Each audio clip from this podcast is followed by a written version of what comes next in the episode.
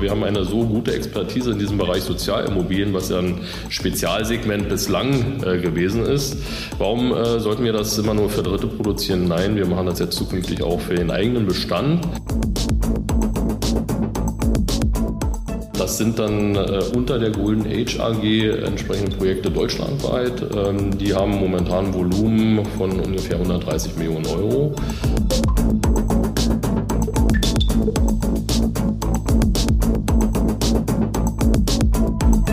Ist der Immobilieros-Podcast von Immocom. Jede Woche Helden, Geschichten und Abenteuer aus der Immobilienwelt mit Michael Rücker und Yvette Wagner.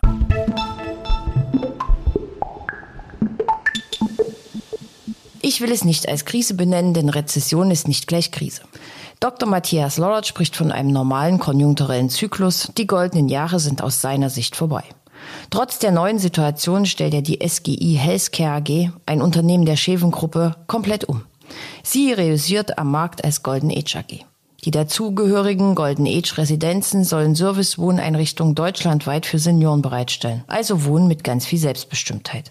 Ich rede mit Matthias Lollert über die Expansion der Golden Age AG, die pro Jahr als Zielmarke 100 Millionen Euro Investment hat. Über ESG und Regulatorik als Bremsklötze und über Immobilien als Allokation von institutionellen Investoren.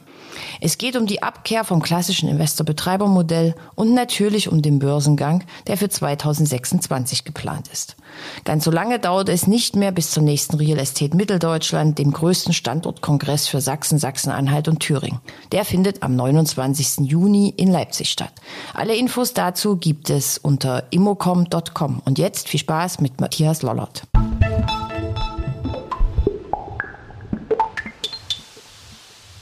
Ich sag mal guten Morgen Berlin und guten Morgen Dr. Matthias Lollert. Schönen guten Morgen, ich grüße Sie.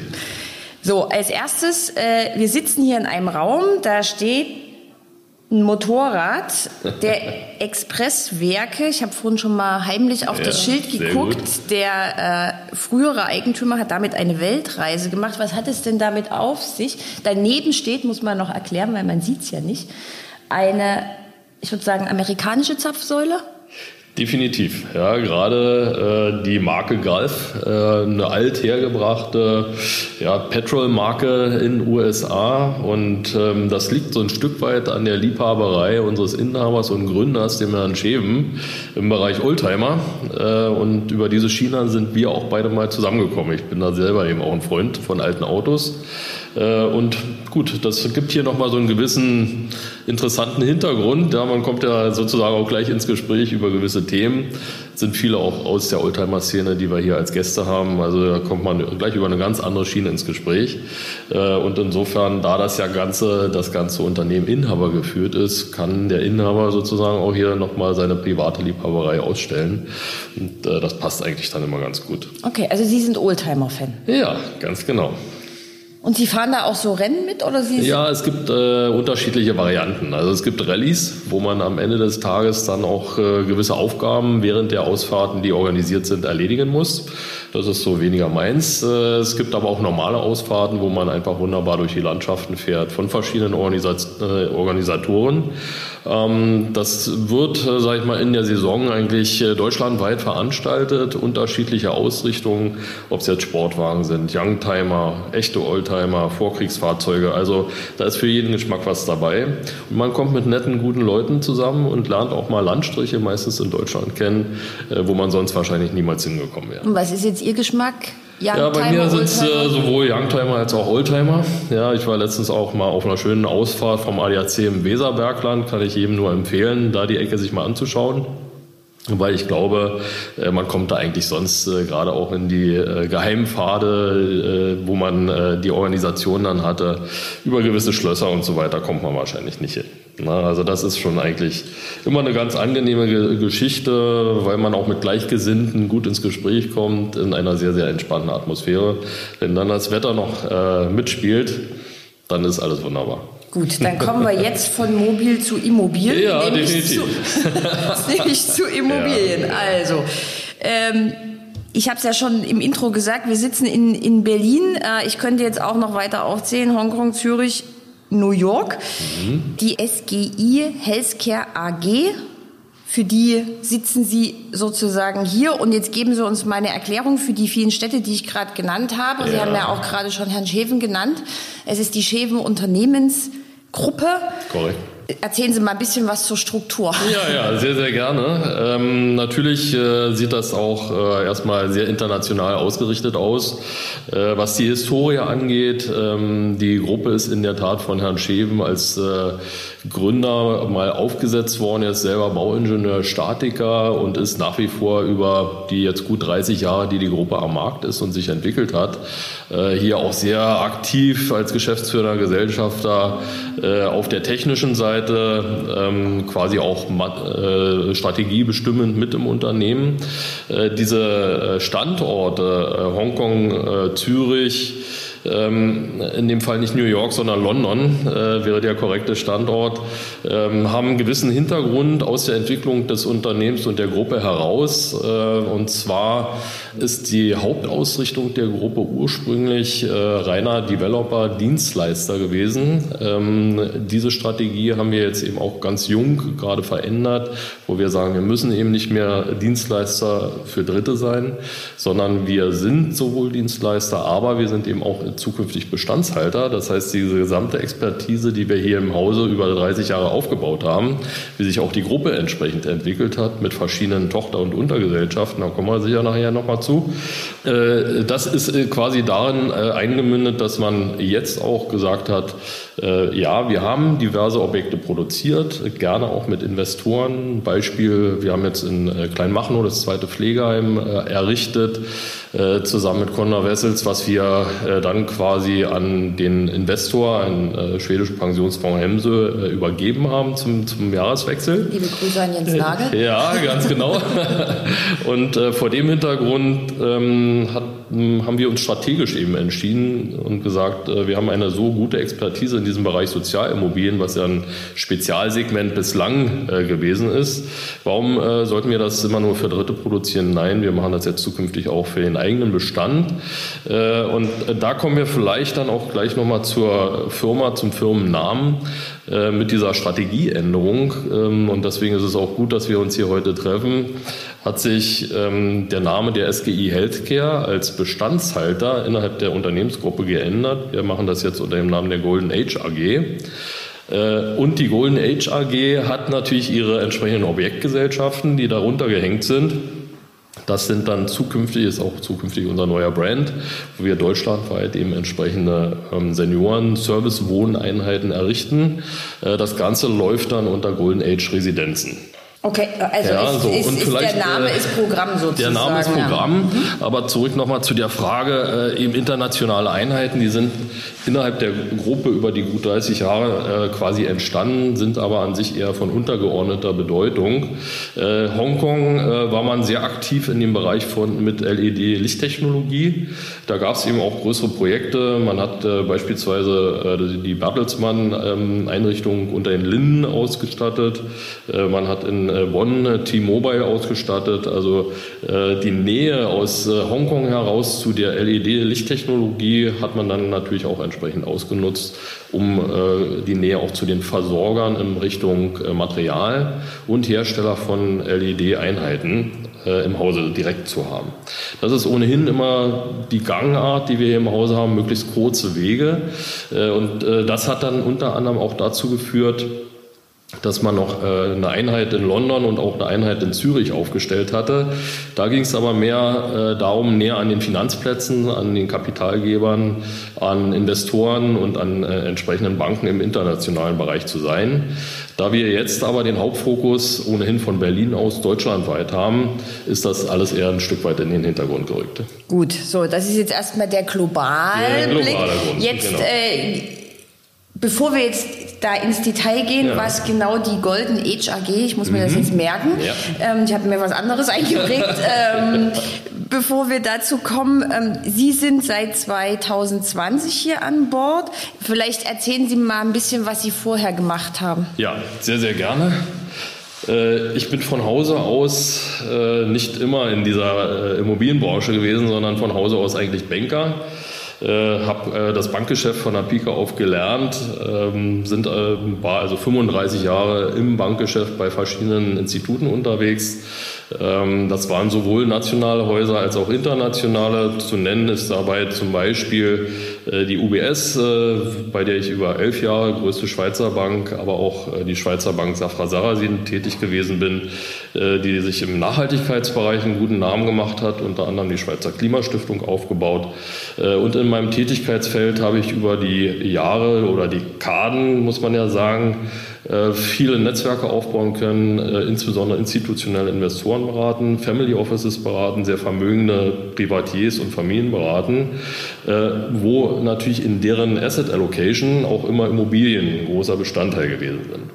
Insofern waren sowohl, sage ich mal, einerseits die Asset Allocation, die Anlage, Vermögens, Wealth Management und äh, Positionierung im Asset Management Themen, aber auch auf der Real Estate Seite die Financing Themen, wie man da entsprechende Strukturen aufbaut.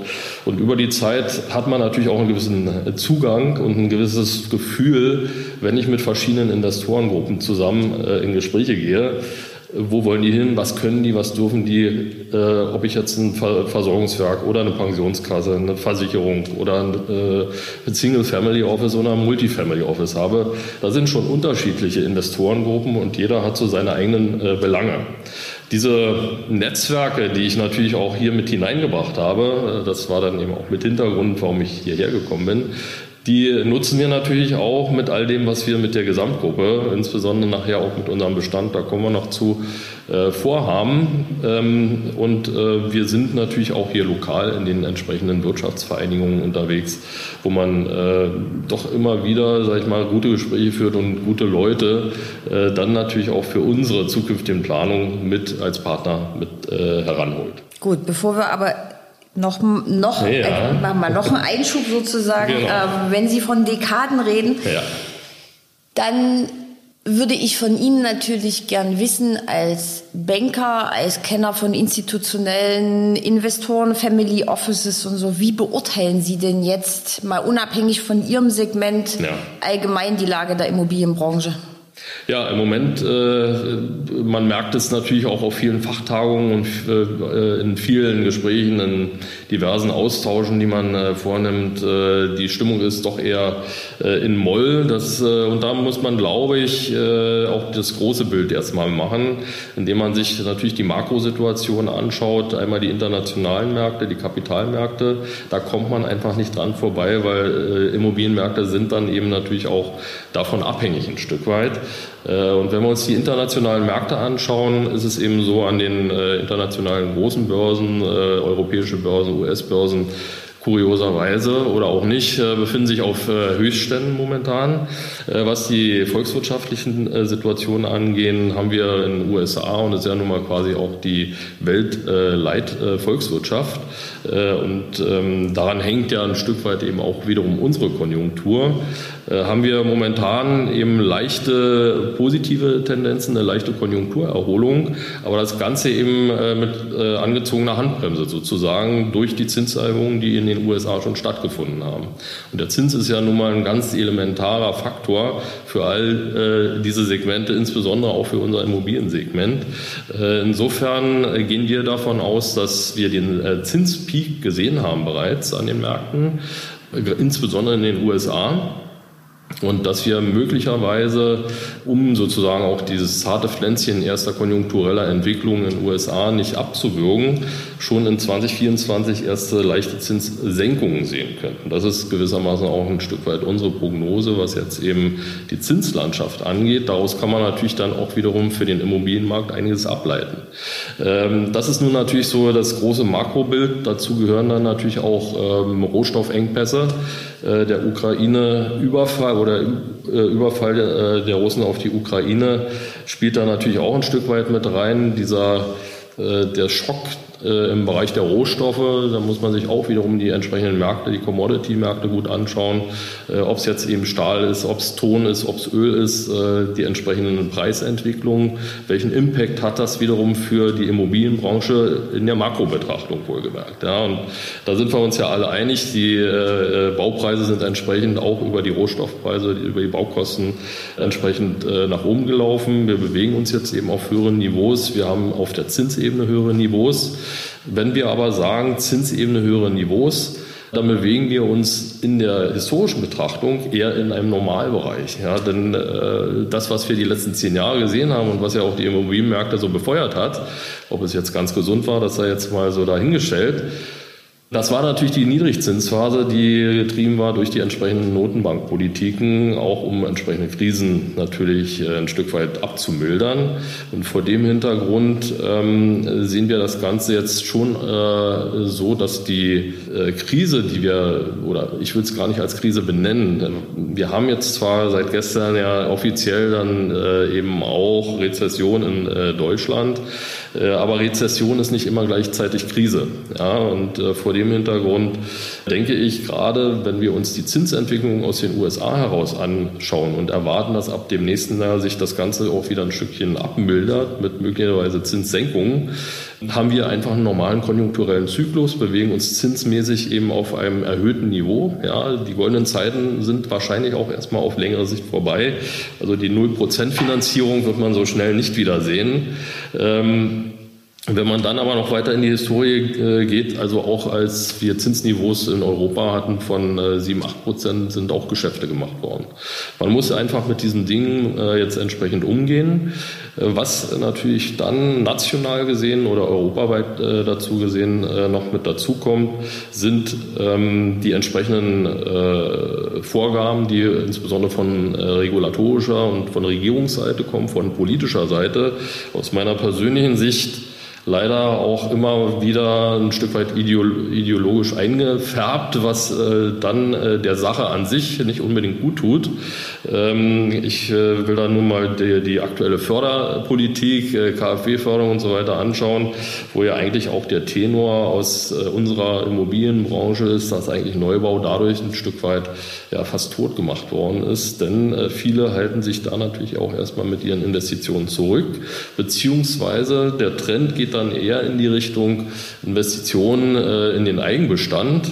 Aber das Thema Neubau, der, was ja dringend nötig ist und was sich an sich die Regierung auch auf die Fahne geschrieben hat, wird natürlich mit so einer entsprechenden äh, Förderpolitik auch eher in den Hintergrund gerückt und beziehungsweise an Bedingungen geknüpft, äh, die natürlich auch nicht so ohne weiteres äh, einzuhalten und umzusetzen sind. Ich denke da eben an ESG-Kriterien. Wenn ich Förderung haben möchte, ähm, NH-Zertifikate, QNG, das wissen wir alle, das ist natürlich ein Riesenballon wo man sich zum Teil sicherlich auch fragt, in den äh, einzelnen äh, Elementen, die da abzuarbeiten sind, äh, ist das denn zielführend? Ja, komme ich dazu oder über diese Schiene zu Neubau äh, oder ist das nicht eher äh, ein Bremsklotz und das in dem scheint so zu sein? Ja, Sie brauchen ja heutzutage, um auch diese Dinge entsprechend umsetzen zu können, fast schon eine eigene Experteneinheit im Unternehmen, ja, um äh, sich äh, quasi all diese Punkte abzuarbeiten und um nachher auch die Zertifikate zu bekommen. Apropos Unternehmen, also wir, ich nehme jetzt mal mit, Sie sind verhalten optimistisch, ja. dass es 2024 weitergeht. Die goldenen Zeiten sind vorbei. Perfekte Überleitung zur Golden Age AG. Ha. so, Sie sind im äh, Bereich Pflege und Sozialimmobilien ja. unterwegs. Genau. Sie haben ganz am Anfang gesagt, äh, wir haben das immer für Dritte gemacht, jetzt machen mhm. wir es für uns selber. Wie groß ist Ihr Bestand? Mhm. Wo liegt das Ziel? Ja. Ähm, der Bestand, äh, oder andersrum gesagt, ähm, mit der Historie unserer Gruppe, äh, wo wir eben permanent für Dritte produziert haben, das war ja nun mal die Hauptausrichtung. Und gerade jetzt, deswegen ist es auch eben so gut, dass wir uns heute treffen, äh, mit der neuen Strategie fangen wir eben gewissermaßen an, jetzt unseren Bestand entsprechend erstmal aufzubauen. Wir haben für dieses Jahr ganz konkrete Projekte in der Pipeline, die jetzt in die Umsetzung gehen. Ähm, das sind dann äh, unter der Golden Age AG entsprechende Projekte deutschlandweit. Ähm, die haben momentan Volumen von ungefähr 130 Millionen Euro. Äh, die weiteren Projekte, die wir momentan in der Pipeline haben, kommen, damit kommen wir auf knapp 200 Millionen Euro für dieses Jahr. Und äh, das Ziel ist an sich, volumensmäßig eben entsprechend hoch zu skalieren. Das heißt also, das, was wir an äh, zukünftigen Gebäuden errichten, und da komme ich auch gleich nochmal zu, das soll mit mindestens 100 Millionen pro Jahr zu Buche schlagen. Der Hintergrund, und das ist eben das Ziel, ist äh, unsere neue Konzeption Golden Age AG respektive Golden Age Residenzen entsprechend äh, an den Markt zu bringen. Warum wollen wir das tun? Da gibt es vielfältige Punkte. Der Hauptpunkt ist, äh, dass die Ausrichtung des äh, Wohnens für Senioren heutzutage aus Sicht der Personen, ähm, die wir als Zielgruppe äh, haben, ja heutzutage eine ganz andere Ausrichtung ist. Ja, sehr selbstbestimmtes Leben, ganz andere Lebensplanung. Man möchte sich nicht in irgendein Pflegeheim äh, drängen lassen, sondern solange wie es geht, am liebsten natürlich zu Hause bleiben. Äh, aber alleine dieses selbstbestimmte Leben, ähm, das ist nach unserer Auffassung mit klassischen äh, äh Pflegeheimen ein Stückchen weiter weg. Da möchte eigentlich, wenn es nicht sein muss, keiner so richtig hin. Das heißt also, äh, etwas näher dran am selbstbestimmten Leben ist quasi das betreute Wohnen oder sogar das Servicewohnen. Und äh, in diesem Rahmen haben wir uns bei den Golden Age Residenzen äh, dazu verschrieben, Servicewohneinrichtungen deutschlandweit herzustellen. Definieren, das heißt, Sie, ganz kurz, definieren ja, Sie ganz kurz Servicewohnen. Ja, Servicewohnen in unserem Verständnis ist quasi äh, mit unserer Expertise aus dem Bereich äh, Seniorenimmobilien, und das kennen Sie ja auch, äh, sehr, sehr stark reglementiert. Jedes äh, äh, Bundesland hat seine eigenen äh, Pflegeheimgesetze. da gehen, bewegen wir uns raus aus diesem Bereich, machen klassischen reinen Wohnungsbau, aber äh, barrierefrei, rollstuhlgerecht und entsprechend auf Senioren ausgerichtet. Äh, da kommen dann natürlich auch ganz wichtige Aspekte erstmal hinzu in der Voranalyse, Standortfaktoren, äh, um es den Menschen dort sozusagen auch äh, schön zu machen, damit sie sich wohlfühlen in der Region, wo sie dann nachher später äh, längere Zeit ihres äh, Lebens verbringen werden. Das heißt also auch die klassische Standortanalyse, da werden wir sicherlich auch nochmal drüber sprechen, ist ein ganz wesentlicher Aspekt. Aber rein formal ist es so, dass wir nicht mehr das äh, bisherige Investor-Betreiber-Modell fahren, sondern klassischer Wohnbau mit entsprechender Ausrichtung auf Bedürfnisse für Senioren. Das kann eben, und da auch abgestaffelt, das kann äh, äh, in den Gemeinschaftsflächen äh, auch mal sein, dass wir hier eine Bibliothek, da vielleicht mehr Gemeinschaftsräume einbauen.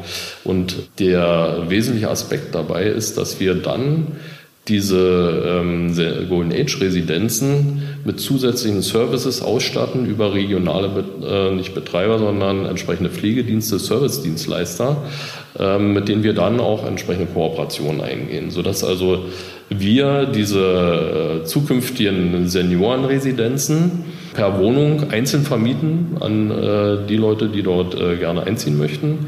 Und die haben dann die Möglichkeit durch unsere entsprechenden Partner vor Ort, die auch sehr wahrscheinlich dann ein Büro im Gebäude haben, modular nach Bedarf im Rahmen ihres äh, weiteren Lebenszyklus entsprechend Services in Anspruch zu nehmen. Das ist so die Grundkonzeption. Okay, dann gehen Sie ja mit dem Trend. Mhm. Kashmir Wakefield hat ja gerade äh, mhm. getitelt, betreutes Wohnen löst Pflegeheime als umsatzstärkste ja. Assetklasse der Gesundheitsimmobilien ab. Es gibt aber auch andere Stimmen, die sagen, Pflege ist ja irgendwie meist keine Frage der Wahl.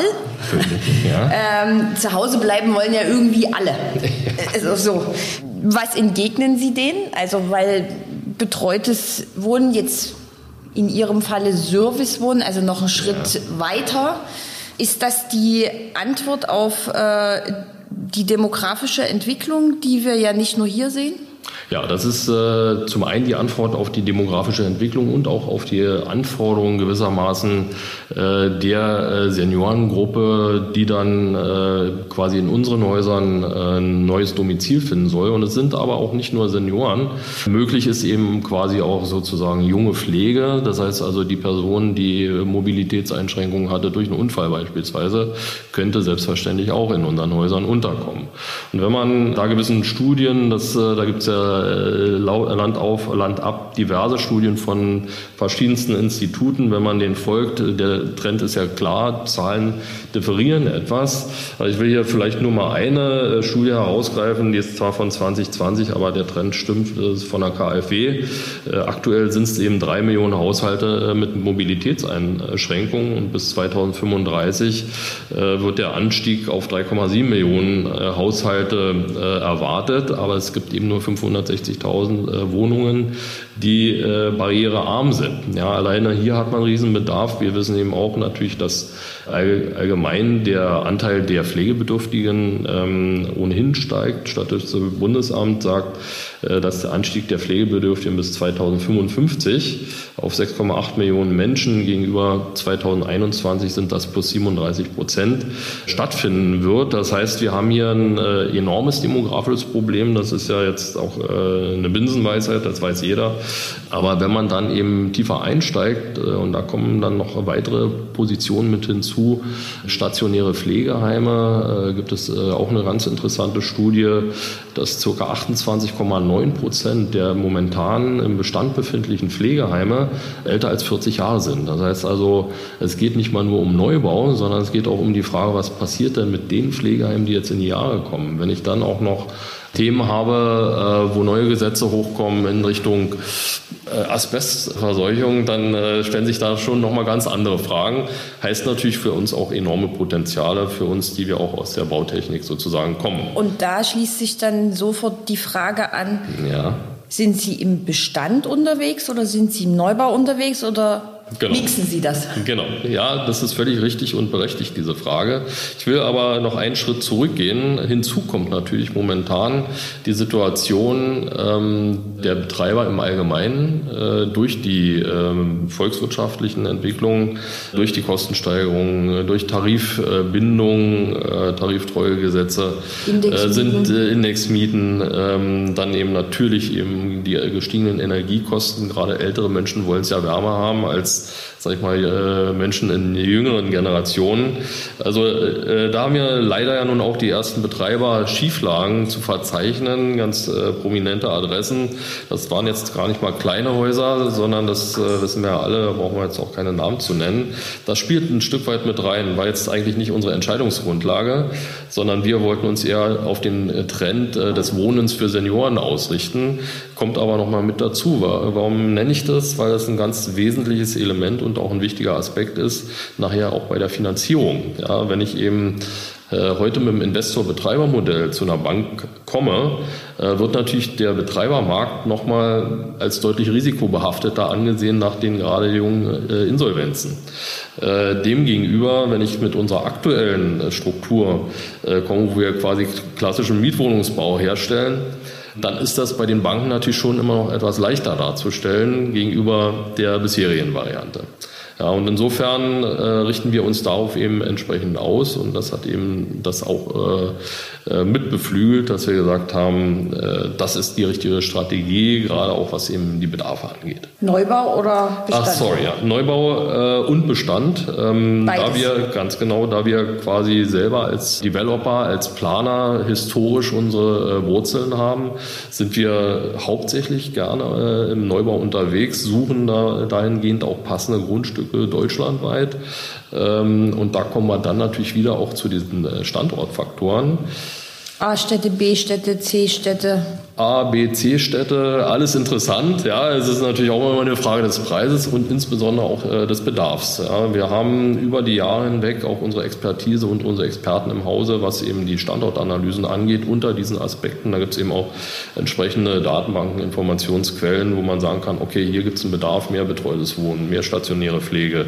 So ist die demografische Entwicklung, Zuzug, Wegzug, das sind alles wichtige Faktoren. Nennen Sie doch mal so ähm, zwei, drei Standorte, die mhm. bei Ihnen jetzt in der Pipeline sind, wo Sie sagen, das ist für uns jetzt ja, super. Ja, ja, also was äh, absolut super ist natürlich Speckgürtel von Berlin, äh, da haben wir äh, etwas. Aber wir haben ähm, auch einen Standort, äh, wo wir quasi jetzt kurz vor der Umsetzung stehen. Das ist äh, in Binz auf Rügen. Ja, da würde man vielleicht gar nicht erst äh, direkt ja. hinkommen, ja, äh, von der Idee her. Aber wenn man sich das natürlich anschaut, das spielt genau in diese Richtung der demografischen Entwicklung auch vieler Menschen, sage ich jetzt mal Generation 65 plus hinein, die sich sagen, gut, jetzt ist uns unser Einfamilienhaus in Hannover vielleicht zu groß geworden. Ja, dann verkaufen wir das lieber. Unsere Kinder wollen es auch nicht haben. Oder vielleicht auch die traurige Situation, es ist jemand verstorben. Ja, und äh, dann bleibt nur noch eine Person äh, in dem Einfamilienhaus. Es wird also verkauft, es ist eine Liquidität da und man orientiert sich dann eben auch in äh, solche schönen bisherigen Urlaubsregionen als neues Domizil. Wir haben da ein wunderbares Grundstück direkt an der Ostseeküste äh, in Binz, was wir da jetzt äh, entsprechend äh, durchentwickelt haben über vier Jahre und jetzt geht es quasi in die Umsetzung. Also insofern ist es völlig differenziert. Wir haben jetzt auch in einem renommierten Standort in Hessen äh, eine komplette Quartiersentwicklung, wo wir im Rahmen dieser Quartiersentwicklung auch ein Seniorenwohnen mit errichten werden. Äh, neben dem Seniorenwohnen wird es äh, noch ein Hotel und auch noch einen Bildungscampus geben. Das kann man gut miteinander kombinieren optimaler Standort innerhalb der Stadt. Weiteres Beispiel war ein Projekt, das haben wir am Ende leider nicht bekommen, da war dann Schweizer Family Office äh, schneller, aber es ist ein gutes Beispiel und zwar was eben den, äh, das Thema Sanierung im Bestand, Umnutzung angeht. Äh, beste Positionierung in einem B-Standort, äh, in einer Innenstadtlage, ein ähm, ja, altes äh, Fabrikgebäude mit äh, Fabrikantenvilla äh, alter Backsteinbau aus der Kaiserzeit, äh, ex exzellente Bausubstanz. Äh, die Stadt hätte sich auch riesig gefreut, wenn wir da quasi ein Servicewohnen äh, an diesem prominenten Standort äh, hätten errichten können. Ähm, wie gesagt, da waren wir in dem Moment leider in, in etwas äh, zu, zu langsam, um die Sache dann zu sichern. Ist aber nicht schlimm. Wir kriegen äh, doch eine Vielzahl von Angeboten, aber das äh, betreiben wir jetzt doch eher. Es ist so ein Stück weit Cherry-Picking. Ja, wir wollen eben qualitativ hochwertige Standorte, die genau zu unserer Konzeption passen. Da, wo es kompliziert wird, äh, und dann kommen wir eben auch in den Bereich Bestand da wo es kompliziert wird, wo die Bausubstanz nicht stimmt beispielsweise oder äh, wo einfach die Umbaumaßnahmen äh, so enorm werden, dass es äh, einfach nicht mehr rentabel ist. Äh, da ziehen wir uns dann auch zurück. Vielleicht ein Beispiel dazu. Man äh, könnte natürlich landläufig äh, meinen, auch aus der Corona-Krise heraus, diverse Hotels, die leer stehen, die nicht weiter betrieben werden konnten, kämen natürlich auch für Seniorenwohnen in Frage. Das ist eben leider auch nur bedingt richtig, weil gerade wenn ich sage, ich möchte eine Barrierefreiheit herstellen, vielleicht bis zur Rollstuhlgerechtigkeit, dann wird es schon relativ schwierig. Und in Hotels äh, haben sie häufig auch große äh, Gemeinschaftsflächen, Konferenzräume, die sie so gewissermaßen in unserer Konzeption äh, nicht brauchen. Ja. Äh, was die Barrierefreiheit angeht, bei Hotels häufig relativ äh, enge Zimmereingänge. Ganz banal, aber es ist ein Aspekt, was für mich bedeutet, wenn ich ähm, keine Rollstuhlgerechtigkeit dort mit reinbringen kann, dann muss ich gewissermaßen ja alleine schon mal die gesamten Eingänge zu den Zimmern umbauen. So, und das ist dann natürlich so kostenintensiv, dass es wenig Sinn macht, ähm, dieses Objekt überhaupt zu erhalten. Dann ist man bei Abriss. Und äh, wir wollen natürlich schon äh, gerne sanieren. Wir machen jetzt auch ein Projekt im äh, Speckgürtel von Berlin. Das ist ähm, ein im Brandenburger Raum, ein ja, ehemaliges Gewerbegebäude, auch aus der Kaiserzeit. Da hat alles gepasst. Da sind wir auch mit der Planung soweit, ähm, dass wir das komplett umbauen können. Und da das auch äh, in einem Kernzentrum in der Innenstadt liegt, äh, ja, sozusagen der letzte Schandfleck äh, in dieser Stadt, ist auch die Stadt und die Kommune absolut dabei und sind froh, dass da jemand kommt als Spezialist, der da ein wunderbares Seniorenwohnen äh, draus macht. Okay, aber hm? Sie äh, haben aber auch Neubau im Blick. Unbedingt. Äh, Neubau ist bei uns äh, sogar eher der Hauptfokus. Deswegen suchen wir eben deutschlandweit Grundstücke. Wir sind äh, über unsere gesamte Unternehmensgruppe, in der wir quasi Architekten, Planer, äh, dann auch die langjährige Expertise für die Spezialausrichtung auf Senioren, äh, alles aus dem eigenen Hause heraus haben, haben wir den Hauptfokus auf Neubau und genau das, was wir dann an Neubau produzieren, äh, planen, das geht dann eben in den Eigenbestand und zwar unter der Golden Age AG.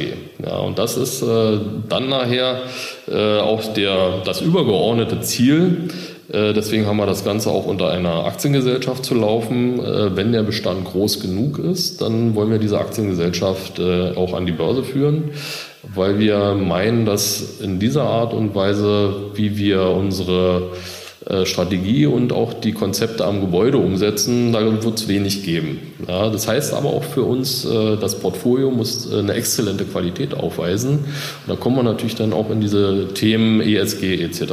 am Gebäude ran, plus Wohnqualität, plus Standort etc. Der Börsengang ist jetzt geplant. Ja. Für wann? Ich hatte vorhin äh, mal so Zahlen genannt, wie wir momentan in unseren Projektvolumina aussehen. Ja. Ähm, wie gesagt, im laufenden Jahr die aktuellen Projekte 130 Millionen plus weitere, die jetzt in der näheren Prüfung sind. Mindestens 100 Millionen pro Jahr sollen äh, quasi mit dazukommen in den äh, Folgejahren. Äh, aus meiner Sicht 400, 500 Millionen ist der Mindestbestand, den wir nachher im Portfolio haben. Und wir lassen uns da aber auch sozusagen nicht drängen. Wir sind ja da selber im Driver's Seat und können bestimmen, wann und wie wir das machen. So ist auch unsere Strategie, auch die Strategie von Herrn Scheven ähm, dass wir jetzt momentan uns nur aufs Operative oder schwerpunktmäßig aufs Operative kümmern und ähm, das Portfolio entsprechend hochskalieren, hochfahren, uns um die Umsetzung der einzelnen Projekte kümmern tolles, äh, qualitativ hochwertiges Portfolio aufbauen. Ich kann mir vorstellen, dass wir da in Richtung äh, 2026 äh, soweit sind. Ich selber bin ein Stück weit auch dafür verantwortlich, dass wir mit meinem äh, Background, dass wir auch die IPO-Readiness, ja. genau, dass wir auch die IPO-Readiness, die ja mit sehr, sehr viel Regulatorik und verschiedenen äh, Themen zusammenhängt, ähm, dann auch äh, zunächst erstmal intern herstellen. Äh, das läuft quasi parallel äh, bereits jetzt, ähm, wo ich also diverse Punkte abarbeite, wie auch eine Unternehmensstruktur entsprechend auszusehen hat. Dann muss das ganze Management-Team mitgenommen werden. Äh, dann müssen natürlich eben Technik äh, mit kaufmännischen Themen äh, gut harmonieren. Reporting-Systeme müssen nachher auch so aufgestellt sein, dass wir dann auch international bestehen können. Also es ist ein Riesenprojekt, was im Hintergrund läuft. Super spannend ist aber sozusagen nicht das Tagesgeschäft. Ja, Tagesgeschäft ist eben Umsetzung der äh, Golden Age Residenzen. Äh, und insofern, wenn wir soweit sind, die interne IPO-Readiness haben, dann sprechen wir mit externen Partnern. Da verfüge ich dann eben natürlich auch über die entsprechenden äh, Kontakte zu Investmentbanken, zu Depotbanken, äh, bis zu hin nachher zu den äh, WP-Gesellschaften und auch die Börsenorganisationen, die ich da im Auge habe, mit denen wir das nachher umsetzen wollen. Mhm. Umsetzung bedeutet ja, wir hatten es vorhin schon mit hohen Baukosten und ja. so weiter. Ähm, ihre Projekte laufen aber durch, das ist alles ähm, fein, es gibt keine Verzögerung und welche Opportunitäten spülen denn jetzt so auf Ihren Tisch? Ja, Sind Sie ja. erstaunt mit so viel Erfahrung oder ist es alles äh, im Rahmen des ja, Normalen? Ja, ja, ja. Nein, also es ist schon, äh, wir sind nicht erstaunt, äh, ganz im Gegenteil, es ist schon eher so, wie wir es erwartet haben, dass äh, durch diese, äh, in Anführungszeichen, Krisensituation äh, doch mehr ähm, Angebot auf den Markt kommt. Ähm, und das hat mir gestern ja auch auf dem Berliner Immobilienkongress, äh, was immer wieder zur Sprache kam, die Lücke zwischen Angebotspreisen und Nachfragebereitschaft, äh, sozusagen was die äh, Preisbindung angeht, ähm, die sich doch ein Stück weit schließt, weil die Angebotsseite doch zunehmend versteht, dass man die alten Faktoren, die man vielleicht vor, vor anderthalb Jahren erzielen konnte, einfach nicht mehr erzielbar sind. Ja, und dass das quasi jetzt nur noch Luftschlösser sind. Wenn man also verkaufen möchte, dann muss man sich eben auch entsprechend bewegen. Dadurch, dass wir eben den Hauptfokus auf Neubau haben und ähm, ja, am liebsten blanke Grundstücke äh, nehmen, ja, selektiert sich da so ein bisschen schon äh, heraus, wo wir hinwollen, was wir haben möchten. Und es kommen aber durchaus interessante äh, Optionen auf uns zu, wo auch anprojektierte Themen einfach durch die bisherigen Projektentwickler nicht mehr umgesetzt werden können, weil sie sich möglicherweise mit der Finanzierung nicht auf eine Zinswende ausgerichtet haben, äh, wo ich übrigens, äh, das ist eine persönliche Anmerkung, doch immer wieder erstaunt bin, dass allgemein die Immobilienwirtschaft über die Zinswende klagt wo es ja doch eine ganze Menge an Möglichkeiten und das machen ja viele im Privatbereich mit Vorwortdarlehen und so weiter. Das heißt also gerade da, wo jetzt refinanziert werden muss, ähm, warum wird da geklagt, dass man jetzt sagt, äh, ich habe jetzt hier irgendwo einen Bond oder irgendwo ein äh, Darlehen, was demnächst äh, fällig wird, was ich äh, quasi zu höheren Zinsen äh, wieder abschließen muss.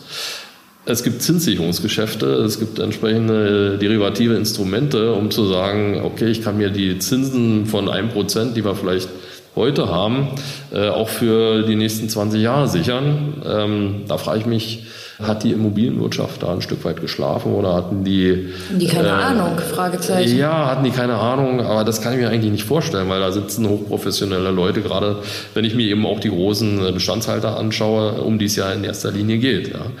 Also, aber das ist nur eine persönliche Anmerkung, wo ich ein äh, Fragezeichen dran mache. Äh, da muss man einfach eben auch langfristig äh, planen und wir sehen auch hier ist der Zins natürlich wieder ein ganz äh, wichtiger Indikator. Deswegen, jetzt kommt einiges auf den Markt, äh, wo wir sagen, das sind anprojektierte Themen. Natürlich wollen wir, da wir ja selber Entwickler sind, äh, jetzt nicht unbedingt hohe Entwicklungspreise bezahlen. Wir sehen aber, die Preise kommen schon ein ordentliches Stückchen zurück da wir uns da in der komfortablen Situation äh, befinden, nichts machen zu müssen, sondern erstmal auch mit unseren jetzigen Projekten gut ausgelastet sind, sind wir äh, schon dabei, äh, uns dabei die richtigen Dinge rauszusuchen. Wie gesagt, da wo es kompliziert wird, da sagen wir dann eben einfach auch mal ein Stück weit schneller Nein oder wo die Preisvorstellungen einfach noch aus dem letzten Jahr sind sozusagen. Gut, dann würde ich sagen, ähm, wir sehen uns spätestens 2025 wieder zum nächsten Podcast. ja, sehr gerne. Da frage ich dann mal nach, wie ja. die Strategie aufgegangen ist und wie groß der Bestand dann ist und ja. wie die Projekte so laufen. Perfekt. Dann äh, alles Gute für die Golden Age AG. Ja, Vielen Dank für den Podcast, Matthias Lollert. Ich danke Ihnen. Alles Gute auch für Sie.